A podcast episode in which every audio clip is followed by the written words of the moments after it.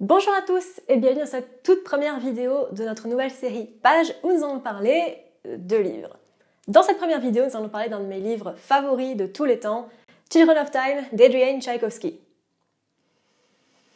Non, je ne dirai pas le mot français, je le trouve moche.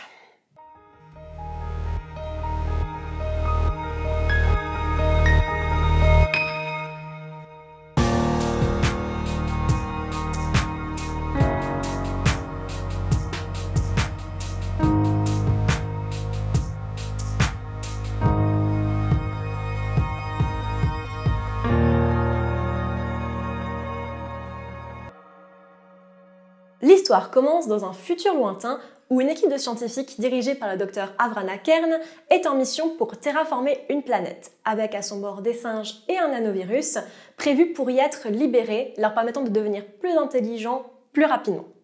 Mais la mission tourne mal et le nanovirus n'infecte pas les singes qui décèdent suite à un concours de circonstances, mais des araignées. Nous voyons donc nos amis les araignées devenir de plus en plus intelligentes et devenir une vraie race et civilisation très avancée, notamment grâce à une capacité qui leur permet de se transmettre des informations génétiquement, ce qu'elles appellent leurs understanding. Oui, alors, si vous êtes arachnophobe, c'est clairement pas le livre pour vous, hein, puisqu'on va suivre des araignées géantes pendant bien les deux tiers du livre. Donc, euh, vous pouvez partir maintenant. Voilà. Au revoir.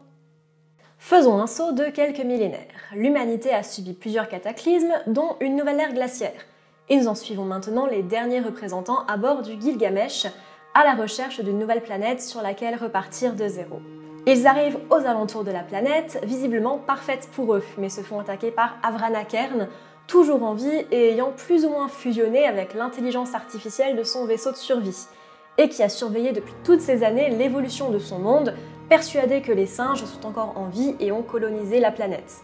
Le génie du livre est de mettre en parallèle le développement des araignées et le déclin de l'humanité.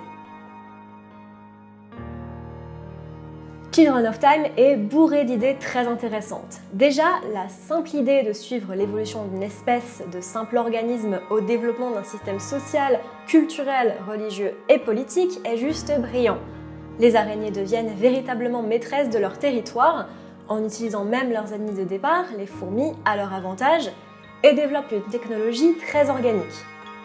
La religion est aussi très présente dans le livre. Si les humains n'ont pas l'air de croire en un culte, les araignées, elles, développent une vraie relation avec Kern via un artefact qui leur permet de transmettre des informations au vaisseau.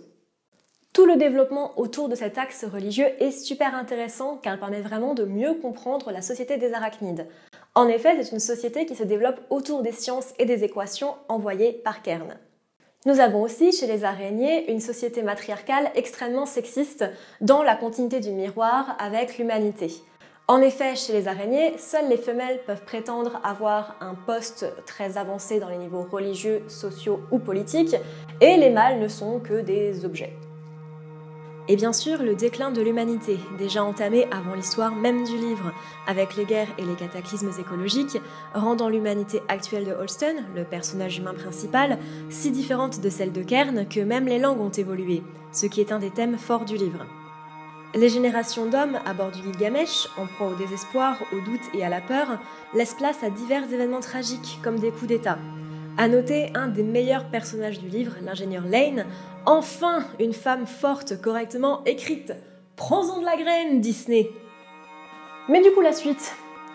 Bien ou pas? Ah, les suites. Après avoir lu Children of Time, il m'a fallu plusieurs mois pour me lancer dans sa suite, Children of Winds. Je ne parlerai pas de l'histoire en elle-même pour ne pas risquer de vous spoiler la fin du premier livre, Sachez simplement qu'il n'est pas nécessaire pour avoir une vraie fin à Children of Time. Il s'agit d'une histoire bien séparée avec d'autres enjeux. En fait, c'est un peu comme Dune. Children of Time peut être considéré comme un stand-alone. Personnellement, même si je l'ai trouvé forcément moins bien que le premier, parce qu'il n'y a pas la découverte et toutes les choses sur le nouvel univers, je l'ai quand même trouvé appréciable. Il y a beaucoup de points qui sont super intéressants et beaucoup de petites choses qui m'ont fait penser à d'autres œuvres que j'aime beaucoup. Par exemple, les Borg dans Star Trek. Et il y a un mot-clé aussi, poulpe. Ceux qui liront comprendront. Franchement, si vous ne l'avez pas lu ou si vous hésitez de le lire après avoir lu Children of Time, je ne peux que vous le conseiller. L'idée même de suivre l'évolution de deux espèces sur plusieurs millénaires en contrastant leurs échecs et leurs réussites est très beau. Les araignées sont censées, de par leur nature, être bestiales et non civilisées à l'inverse des humains. Pourtant, au fil du récit, les araignées développent une civilisation, une culture, une société, tandis que les humains basculent lentement dans la bestialité. Guyenne, le capitaine du Gilgamesh, s'enfonce dans la folie tant il est pris par sa mission de sauver l'humanité. D'ailleurs, un très bon moment très proche du cyberpunk. Je sais que ça aurait pu être mon premier point, mais vraiment, les deux sont liés. La vision de l'être humain en tant que créateur, mais aussi en tant que destructeur, très présente en SF, est ici vraiment bien réactualisée. Les deux humanités, représentées par Kern et par l'équipage du Gilgamesh, pour qui Kern fait partie d'une ancienne civilisation disparue et dont même le langage est radicalement différent, est juste dingue. La dualité entre ces deux versions de l'humanité est très intéressante à suivre. Intéressant aussi de constater la haine de Kern pour cette nouvelle humanité et de suivre sa relation avec eux, et que la salvation de l'humanité a été créée par une ancienne version d'elle-même. Bien que je ne sois pas arachnophobe, je ne suis pas non plus une grande fan de nos amis à plein de pattes. L'auteur arrive pourtant parfaitement à retourner complètement notre désamour de base des araignées jusqu'à ce qu'on oublie complètement à la fin que nous suivons des bestioles grosses comme des balles de football. Même si nous sommes constamment rappelés à leur état dans les descriptions qu'il en fait, notamment dans leur manière de communiquer, je l'oublie personnellement complètement. J'ai même de l'empathie pour ces bestioles. Et réussir à créer et à faire ressentir des liens avec des êtres aussi différents de nous, ça demande quand même un sacré talent d'écriture. Un des principaux thèmes de Children of Time est bien sûr l'aspect religieux de Messie entre Kern orbitant autour de la planète et les araignées. D'abord via la vision de ce satellite, puis d'un artefact du vaisseau considéré comme sacré par les araignées, les deux entités tentent de se comprendre. Le passage qui montre la réalisation de Kern que les êtres dont elle avait rêvé ne sont pas des descendants de singes, mais une forme de vie totalement autre est très fort. De même, toute l'évolution de la religion des araignées, très développée dans le livre, est très bien trouvée.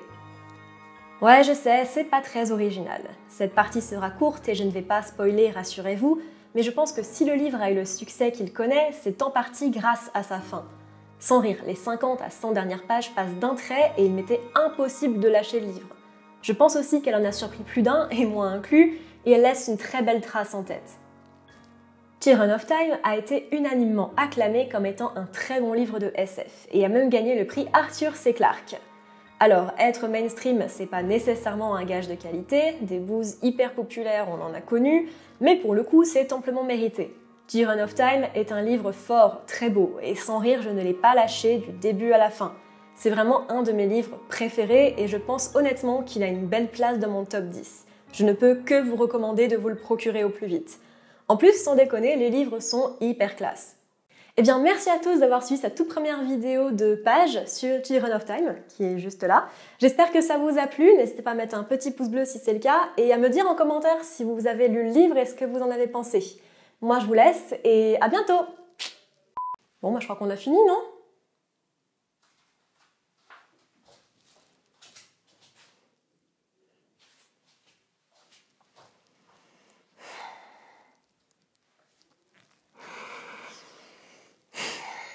Pas dans la merde, les gars. On n'est pas dans la merde.